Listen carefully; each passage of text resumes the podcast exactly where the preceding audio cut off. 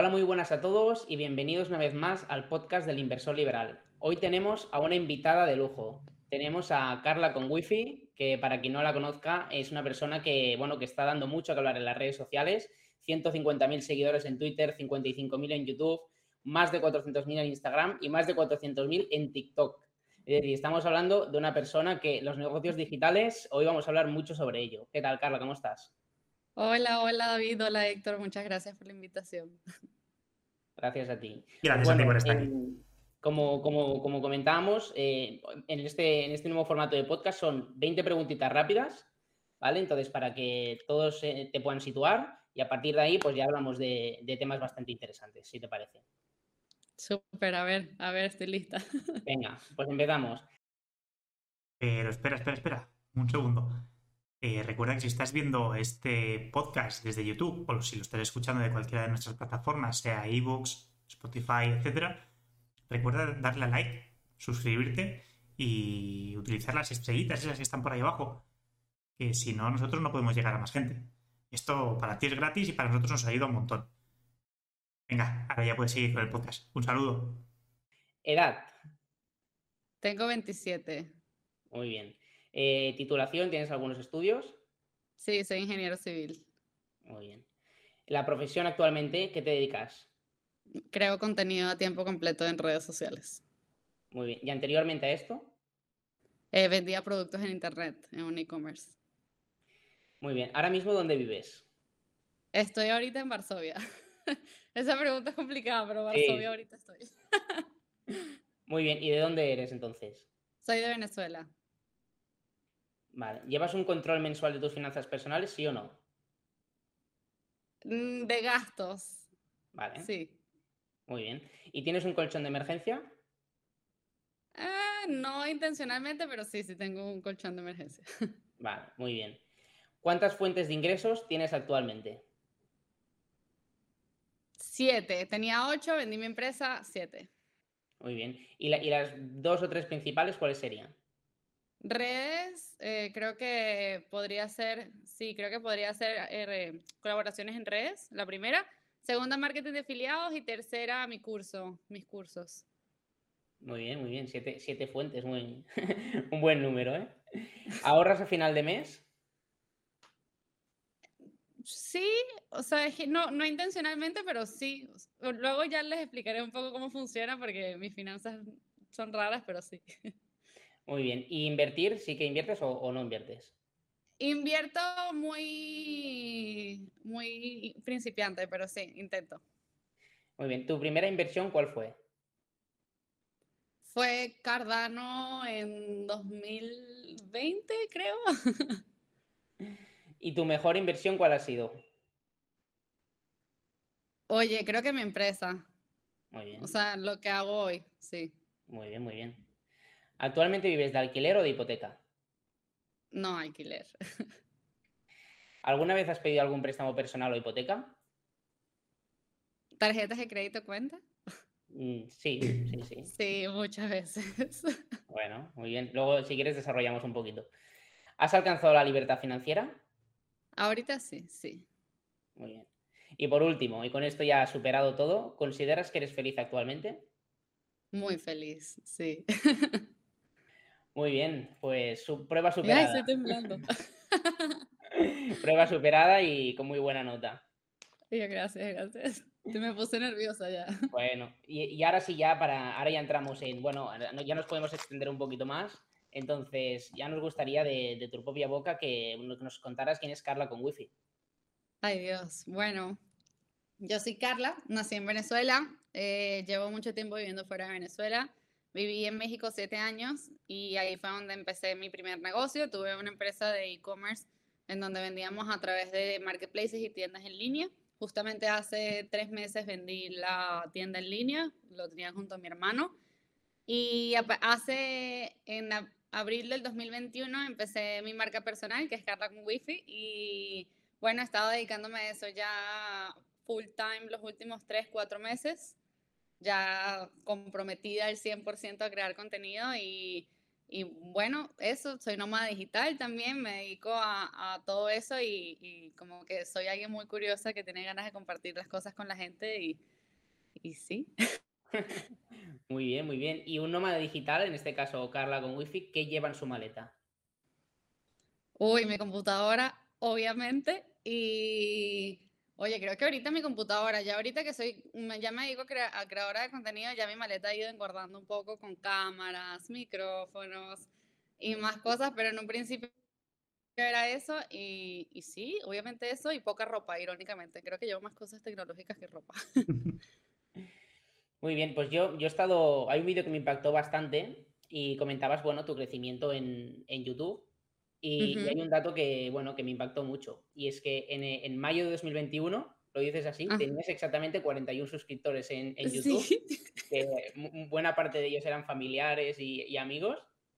Y yo te quería preguntar cómo, cómo en poco más de un año has pasado a tener 57.000 suscriptores en YouTube. Oye, mira, con YouTube ha sido muy, muy loco todo porque técnicamente creo que yo empecé YouTube, como bien dices, con cuarenta y tantos suscriptores, porque fue como un día que a mí me pegó la loquera que yo dije, ya, yo quiero empezar a hacer algo más fuera de e-commerce, voy a crear contenido, empecé a crear contenido, hice un video que quedó horrible, lo publiqué y me rendí con YouTube hasta diciembre, una cosa así. Y a la par, yo estaba creando contenido en Instagram y Facebook eh, y TikTok, y fue en donde me fue a ir como que cada vez mejor, y luego en diciembre mi cuenta explotó y yo dije, ok, tengo como todo este tráfico, todo este gentío, pero en ese momento pues no estaba generando dinero porque como que TikTok y Instagram no te pagan directamente. Entonces fue como, necesito una plataforma que pues sí me pague, ¿sabes? Entonces fue como, ok, vamos otra vez de regreso a YouTube. Y en ese momento, como que por mi crecimiento en, en redes, en Instagram y TikTok, mucha gente empezó como a suscribirse, pero como no tenía nada, pues no había mucha gente. Y ahí empecé a hacer como que un, o sea, empecé como a replicar contenido, porque en ese momento no lo hacía, empecé a replicar todos mis shorts y todo mi contenido vertical. Y empecé como a, probar un poco más el formato, ya yo había grabado muchas cosas en viajes y cosas así había grabado, pero no había querido editar.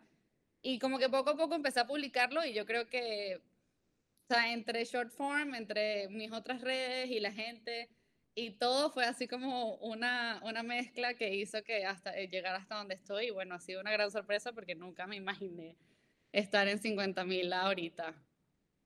Y, bueno, con 50.000, ¿has, ¿has conseguido ya entender el algoritmo de YouTube o todavía no?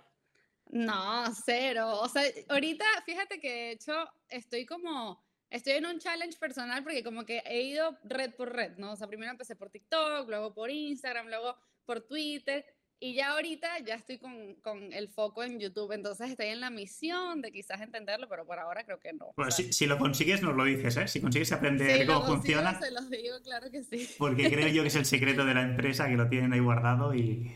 Sí, sí, sí. sí, sí.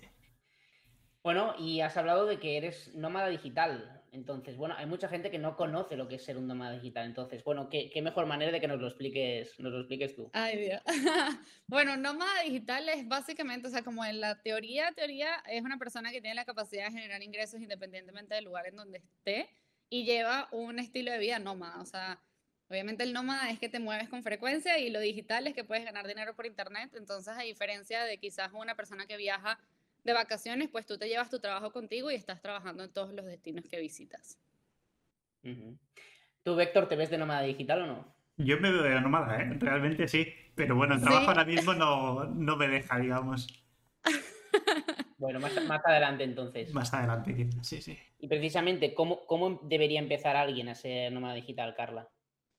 Mira, yo creo que el paso número uno es obviamente el tema de asegurar los ingresos y, saber que puedes hacerlo únicamente desde tu computadora. Y yo creo que básicamente ese es como el único, el primero y único paso, porque a partir de ahí pues puedes empezar a viajar. O sea, no necesariamente tienes que irte al extremo, como en mi caso yo vendí todas mis cosas en México y empecé a viajar, sino puedes irte como un modelo un poco más estable de quizás viajar ciertas, ciertos meses al año, como que empezar así. Pero sin duda el paso número uno es buscar la manera de, tener un negocio que te permita tener o tener un trabajo que te permita viajar. Bueno, muy bien. Y por ejemplo, mm, la forma de empezar ya la hemos hablado, pero eh, ser nómada digital tiene una fecha de fin. Es decir, hay un momento en el que te planteas, esto ya lo dejo, ya me asiento o no. O, pues tienes planeado continuar así durante muchos y muchos años. Oye, yo creo que dependerá, o sea, yo creo que esta pregunta obviamente variará según cada quien, me la preguntan todo el tiempo y me da mucha risa, pero yo en lo personal por ahora no la tengo, pero porque no tengo, o sea, como que no tengo razones para quedarme, o sea, si me quiero quedar más tiempo en un lugar, pues lo puedo hacer, si me quiero ir me voy, o sea, como que no tengo un contrato que ni me obligue a ser nómada por el resto de mi vida, ni que me obligue a quedarme en ningún lugar, entonces al final lo decido y y mientras se sienta bien, creo que lo seguiré haciendo, pero no descarto ni dejar de viajar ni seguir viajando. Muy bien, y ya por curiosidad, eso es mera curiosidad. Eh, de los lugares en los que has estado, ¿cuál es el. Venga, los, los dos que más te han gustado? Mm, oye, por ejemplo, ahorita ya llevo rato en Varsovia y Varsovia me encanta, pero creo que mi amor por Varsovia quizás es un poco personal. Yo que diría que los dos que siempre digo es Split en Croacia, que me encantó. De hecho, voy o sea, ya los dos años que he sido, he vuelto eh, antes de verano y Lisboa en Portugal me fascina. Así que esos dos diría que son mi top. Muy bien, muy bien. ¿Y España has estado alguna vez? ¿Dónde lo situarías? España estuve, de hecho, Madrid fue mi primer destino nomás y o sea, me gustó, pero, pero no sé, o sea, como que no, quizá me gustaría ir más como a la costa, como a lugares costeros, o quizá Islas Canarias, algo así, pero Madrid como tal, en su momento, o sea, a pesar de que me gusta Madrid, creo que como nomás no soy un fan. Bueno, siempre te puedes pasar por, por Barcelona y, y, aquí estamos nosotros, que también tiene... Tengo que darle una oportunidad, sí, sí, sí. Bueno, muy bien. Y antes nos has hablado de siete fuentes de ingreso. Entonces, yo me gustaría preguntarte cuáles han sido tus emprendimientos o cuáles son actualmente tus emprendimientos. Ok, bueno, mi emprendimiento ahorita ya, bueno, dos. Carla con Wi-Fi es como el principal y también tengo los cursos o la academia que se llama Aprende con, Wi-Fi también, que es básicamente, o sea, son como los proyectos principales que tengo. Además de eso, sigo teniendo la empresa en México pero está a una escala mucho más pequeña, entonces eso sigue siendo como una, pero no la cuento tanto. Y las demás, o sea, es que bueno, básicamente yo siempre digo siete porque son siete distintas, pero se podría decir que son tres monstruos que alimentan esas siete, pero al final cada una es independiente, pero son Carla con colaboraciones en redes sociales, AdSense de blog, AdSense de YouTube, o sea, son dos cosas diferentes, una cosa es el tráfico de la página y otra cosa es el el del blog, marketing de afiliados, ya cuántas llevo, cursos, asesorías, ¿cuántas llevo? ¿Seis? ¿Seis? Sí. A ver, inversiones o bueno, lo, que hago de, a veces que hago como cripto. Y la séptima se me olvidó. Bueno, tu empresa, ¿no? Por ejemplo, ¿la contabas? Ahora ya está vendida, pero tu empresa decías que tenías una. Ajá, exacto, exacto. Sí, sí, sí. Sí la contaba. De hecho, sí la contaba y no, ya no la cuento, obviamente. ¿Y decías que era un e-commerce? ¿Para aspecto técnico? ¿Lo desarrollaste sobre o lo desarrollasteis con tu hermano sobre alguna plataforma? Sí. O... sí, lo teníamos en WordPress, en WooCommerce. Era una tienda en línea, sí, sí. ¿Y a qué se dedicaba? Vendíamos juguetes sexuales. Sí, la vendimos hace justo un mes, de hecho. Muy bien, muy bien. Queda curiosidad casi profesional. Yo soy programador, entonces por eso te lo decía. Ah, sí. Sí, sí, sí. Bueno, y, yo por traer un poco a debate la, una pregunta que, suele rondar ya, la gente de API ya, le suele rondar esta pregunta, ¿no? Y es el debate de si el negocio físico en algún momento va a desaparecer o no. Wow. Yo creo que no, o sea, bueno, de que de algún día desaparezca probablemente sí, pero yo creo que le falta bastante. O sea, por ejemplo, en, en la región de Latinoamérica el, el, retail físico sigue siendo 93% del retail. Entonces, eso no va a cambiar en ningún tiempo cercano. Yo creo que eso se va a quedar así bastante tiempo. Sin duda va a haber una preferencia por, por lo por lo digital, pero obviamente va a ser un tema generacional y también de un poder adquisitivo un poco más elevado, entonces todavía falta mucho que recorrer por ahí. Sí, no, es que es curioso porque aquí, realmente en España, eh, se caen muchas zonas de las grandes ciudades. Eh, antiguamente sí que, por ejemplo, había mucha actividad en, los barrios, eh, los locales estaban llenos y la verdad es que hoy en día eso se está perdiendo las grandes superficies, eh, centros comerciales lo están cogiendo todo y luego aparte el, bueno, el comercio online, ¿no? Entonces, claro. Em, no sé yo si, si en España tiene fecha de caducidad ese modelo. Yo creo que eh, como nos gusta mucho salir de bares y a comer y tal, eh, todo eso se va a salvar, sin duda. Sí, todo lo que son servicios, ¿no? Tiene un poco de. Sí, es la forma de, de Pero la venta minorista de la tienda de. No sé yo, no sé yo. Va, Yo creo que también podrá variar quizás en la categoría. O sea, porque por ejemplo, obviamente ahorita vemos todas estas e-commerce, todas estas Amazon y, no sé cuál más hay en, España, pero tengo entendido que Amazon es la más grande. Obviamente tienen enorme porque además tienen precios mucho más baratos, o sea, tienen como más beneficios. Pero, por ejemplo, yo creo que industrias como la ropa, como ese tipo de industrias no se van a morir tan fácilmente. Pero bueno, no sé, yo no sé, no, en mi experiencia, por lo que yo he visto y por, por la experiencia que tengo en e-commerce, pues he visto que la gente sí se resiste un poco a, irse a un modelo 100% digital. Le gusta como tener la opción de físico en cualquier momento. Sí, sí, sí. Incluso también se han abierto muchas puertas en muchas oficinas con la pandemia, trabajo en remoto. Y Ha sido también una opción de tanto para los nómadas digitales como para la gente en remoto desde casa. Sí, eso, eso sí puede que sea, desaparezca un poco más rápido que, que las ventas, creo yo. Sí, sí, sí. Bueno, y en el momento de empezar, esta es una pregunta que nos lo, que nos lo hacen mucho, es una pregunta que, bueno, muy frecuente. Eh, ¿Qué es más importante, el dinero cuando empiezas o el tiempo? Para empezar, dices. Tiempo al mil por ciento. Yo siempre digo, o sea, de hecho yo empecé mi primer, yo tuve mi primer negocio en el 2017 y yo no tenía dinero, o sea, yo le invertí horas y horas y, y literal ese negocio funcionó porque yo le invertí mi tiempo, porque al final yo creo que el dinero acelera resultados, pero no los garantiza, entonces al final depende de que le inviertas tiempo y que le inviertas esfuerzo para que realmente puedas como que garantizar algo de resultado. Sí, sí, sí. Sí, y de hecho, bueno, que, la gente sepa que, y tú, lo puedes corroborar, que no es lineal nunca el, crecimiento.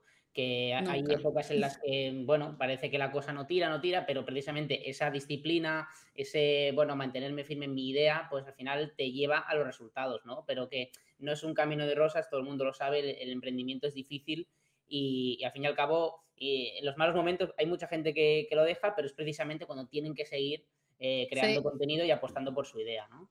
Sí, pero es que funciona. De hecho, hace poco en, el video que hice justo de mi monetización con YouTube, creo que se puede relacionar un poco, porque yo le pude haber invertido todo el dinero que tú quieras comprando cámaras, comprando luces, comprando cosas, y probablemente el resultado hubiese sido el mismo, pero el hecho de que yo me quedara tipo casi seis meses, yo estuve viendo todos los meses 150 dólares al mes.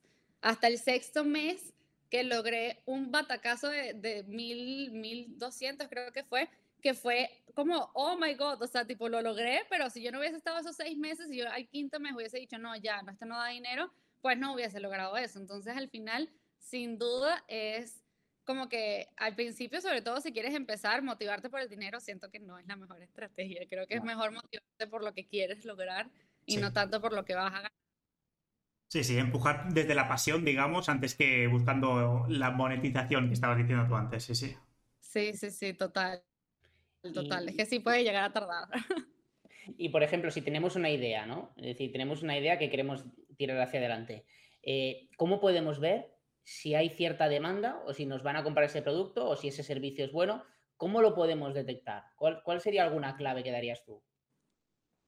Mira, yo te diría que empieces a probar. Por ejemplo, yo cuando empecé, yo salí en preventa. Yo tenía una idea, yo quería vender un producto y yo simplemente hice una página web y dije, bueno, si caen ventas es que se vende y si no caen ventas, pues X, perdí tiempo. Y literal así hice y en dos meses conseguí cuarenta y tantos clientes. Pero siempre que se me ocurría hacer algo, lo que yo hacía era que, por ejemplo, me iba que si a plataformas en donde vendían productos y publicaba el producto que aunque no lo tuviera, lo publicaba y era como, bueno, se vendió, ok, sí, la gente sí lo quiere. Creo que es mucho probar eso, porque la peor estrategia en mi experiencia que puedes hacer cuando quieras validar una idea es preguntarle a tus amigos. tus amigos siempre te van a decir que sí. Entonces, es mejor realmente tomar las decisiones con, con, los clientes ya, que los clientes te digan que sí quieren y que en base a eso, pues veas que sí funciona.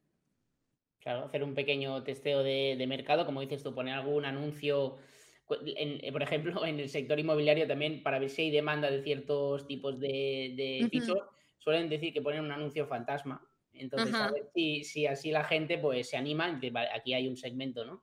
Entonces, claro. Esa, es, un poco la idea para ver si hay demanda, porque obviamente no existe una regla matemática para saber si, si hay mm. demanda, ¿no? Pero bueno, es, es interesante este, este tema. Y... Sí, yo creo que funciona, yo creo que funciona mucho porque además, por ejemplo, también te ayuda un poco a entender cuáles son las necesidades, incluso, o sea, cómo puedes pulir un poco el producto que quieras hacer, porque incluso en esa como validación, la gente te puede decir como, mira, incluye tal cosa, y eran cosas que no tenías consideradas, y ahí dices, ah, ok, lo va a considerar para cuando saque el producto oficial. Entonces, es súper importante eso, porque luego ves a personas que están horas o días, semanas diseñando una idea, diseñando un producto y cuando sale al mercado, pues la gente está ahí que, ah, no, no, no quiero eso. Entonces es hacerlo al revés. Claro, retroalimentarte un poquito de, bueno, de, de lo que te va diciendo tu, tu, cliente, que al final será, al fin y al cabo, el que, bueno, el que te acompañará en todo, en todo este viaje, ¿no? Y, y, en todo, y en todo este transcurso, ¿qué, ¿qué, papel crees que juegan las redes sociales? ¿Son importantes, muy importantes o, o se puede sobrevivir sin ellas? Mira, yo creo que se pueden sobrevivir sin ellas porque yo toda la empresa que tuve la tuve sin redes. O sea, todo el e-commerce que vendí, o sea, todas las ventas que tuvimos las tuvimos con una comunidad en redes sociales mínima. Yo, o sea, sí, o sea, como que nunca dependimos de redes porque hay maneras, sobre todo en ventas de productos que se pueden vender sin necesidad de, tener una gran comunidad. Obviamente ahorita que tengo una red, ya es como, oh, ok, no, o sea, estos otros, estos son otros, otras ligas, ¿no? Pero yo creo que sin duda, obviamente, una red social, una comunidad te puede ayudar a vender mucho más porque al final son más gente, son más personas, como que aumenta las probabilidades, pero sin duda se puede empezar con poco. Y de hecho yo siempre recomiendo que empiecen con poco porque al final mucha gente pierde mucho tiempo creciendo comunidades para luego venderles y, y creo que es mejor hacerlo como al revés, empezar a vender y luego empezar a tener la comunidad. Y hay un, bueno, hay dos tipos de, de formas de emprender, digamos, ¿no? Eh, a nivel de, bueno, hay gente que prefiere eh, ponerse un salario nada más de inicio porque se toman realmente esto en serio como si fuera su, su trabajo, ese emprendimiento y por tanto creen que deben cobrar. Y luego eh, hay gente pues que prefiere reinvertir todo, todo, todo lo que genere. Entonces, no sé cuál es tu visión sobre esto, Carla. Oye, he sido ambas. He sido ambas y yo creo que obviamente dependerá en qué contexto estás, porque por ejemplo cuando yo empecé yo seguía viviendo con mi papá, entonces obviamente era como para qué cobro si mis necesidades están cubiertas. Entonces en ese momento decidí reinvertir prácticamente el 100% de todo lo que generaba el proyecto y creo que eso fue lo que permitió que creciera tan rápido. Pero ya una vez que llegó a cierto nivel y que obviamente necesitaba ya empezar a cobrar, ya me definí un salario porque me di cuenta que me daba muchísima mejor estructura en términos de finanzas porque el como, el como va yendo, vamos viendo, siento que no es la mejor estrategia porque al menos yo, me confundía un montón porque no sabía hasta qué punto era mi dinero, cuál era el dinero de la empresa, luego me quería comprar algo personal, era como, ¿lo pago con la empresa? ¿No lo hago? Entonces puede, puede ser un poco confuso, pero te digo que he sido las ambas y creo que yo prefiero el sí tener un salario, así sea mínimo. Creo que ayuda mucho a tener más, más estructura. ¿Cómo lo ves tú, Héctor, este tema? Y precisamente lo que decía ella, eh, quería remarcar el diferenciar el dinero propio del de dinero de empresa. Es decir, eh, en emprendedoría es muy importante esto porque muchas veces eh, creemos que el dinero de la empresa es el nuestro y no es así, tiene, que ser, tiene que ser totalmente independiente. Sí, justo eso me pasó ahí. En sí, sí, yo también he pasado por ahí y, y exactamente es así tienes el dinero en el banco y te crees que es tuyo, pero no, es de la empresa realmente. Ajá, exacto. Luego tienes que comprar algo para la empresa y que sientes que te lo estás gastando tú y es complicado. Sí, sí, sí, sí. Bueno, y vamos a hablar de, negocios escalables. Entonces, ¿cuál debe ser el momento en el cual empecemos a delegar? Esto es que es muy difícil porque no hay una fórmula mágica, pero... Y yo, siguiente pregunta. pero ¿cuál es, ¿cuál es el momento, por ejemplo, en el que porque hay varias formas de delegar, ¿no? Una, por ejemplo, puede ser en tecnología, eh, por ejemplo, externalizando algún tipo de proceso automático. Alguna puede ser la más típica, contratando a alguien que, bueno, que te ayude a hacer las tareas. O, por ejemplo, un agente externo. Entonces, ¿cuál es el momento en el que podemos eh, empezar a delegar nuestras funciones? Mira, yo creo que el, la automatización yo la recomiendo casi casi que desde el día uno, porque es un proceso muy sencillo y y que, y que, se, y que la verdad es que te ayuda un montón, sobre todo a, a, poder llegar a más lugares de una manera mucho más eficiente. Así que en no code o en automatización, 10 de 10, hazlo desde el día 1 prácticamente. El tema de delegar personas, ahí yo he batallado muchísimo. De hecho, apenas hace un mes empecé, empecé a trabajar como un asistente.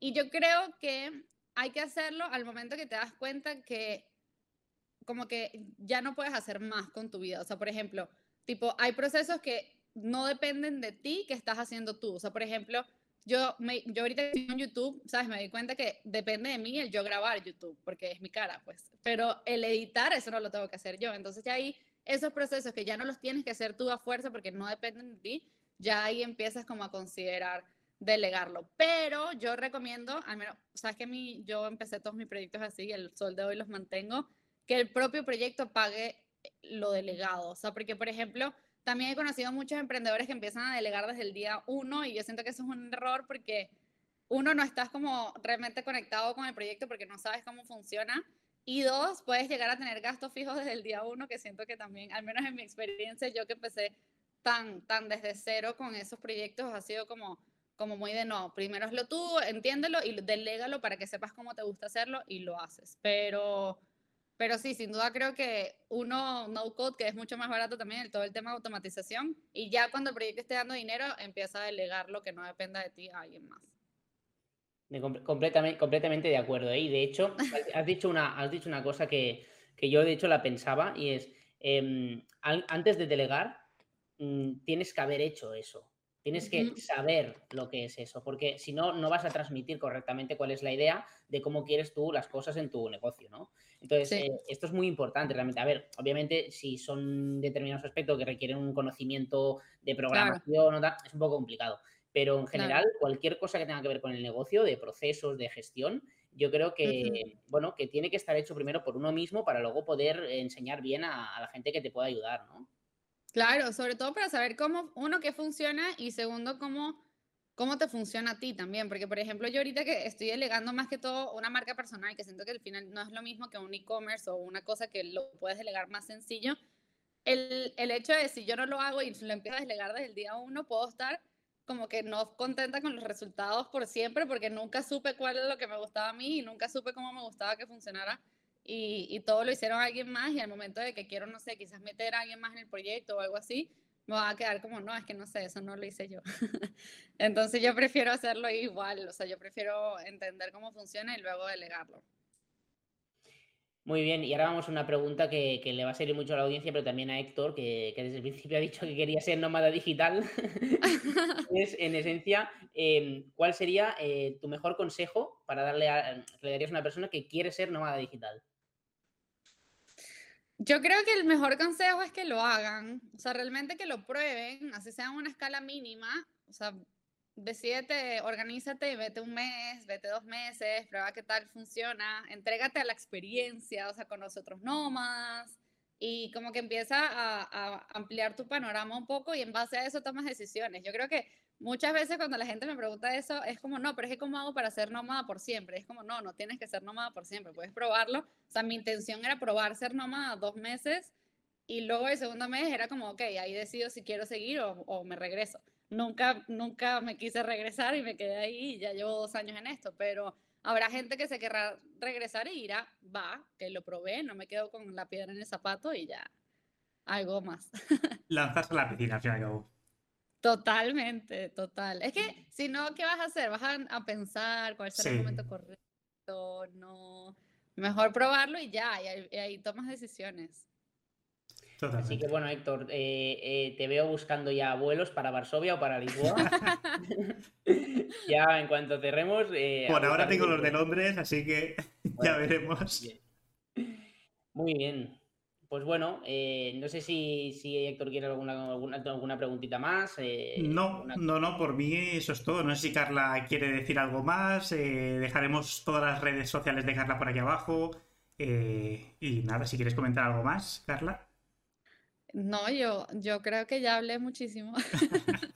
no, se agradece, se agradece realmente porque, bueno, ha estado un, podcast bastante entretenido. Em, creo que hay mucha gente que nos sigue, que le gusta mucho el tema de negocios digitales y e-commerce y, bueno, que, es interesante porque realmente yo creo que se tiene que hablar desde la experiencia, ¿no? Y entonces eh, nos hace mucha ilusión realmente que, hayas podido venir porque bueno, sabíamos que eras una voz autorizada, eh, solo hace falta ver el, crecimiento que hay en redes sociales eh, para ver que realmente sabes de, lo que estamos hablando. Así que te, agradecemos mucho, Carla, que hayas podido venir. no, muchas gracias por la invitación. Muchas gracias a ti. Muchas gracias. Pues bueno, eh, seguimos con, el podcast del inversor liberal y esperamos tener a Carla una vez más dentro de, un, de un, tiempo y seguimos con, bueno, seguimos trabajando. Un saludo a todos. Hasta luego. Chaito.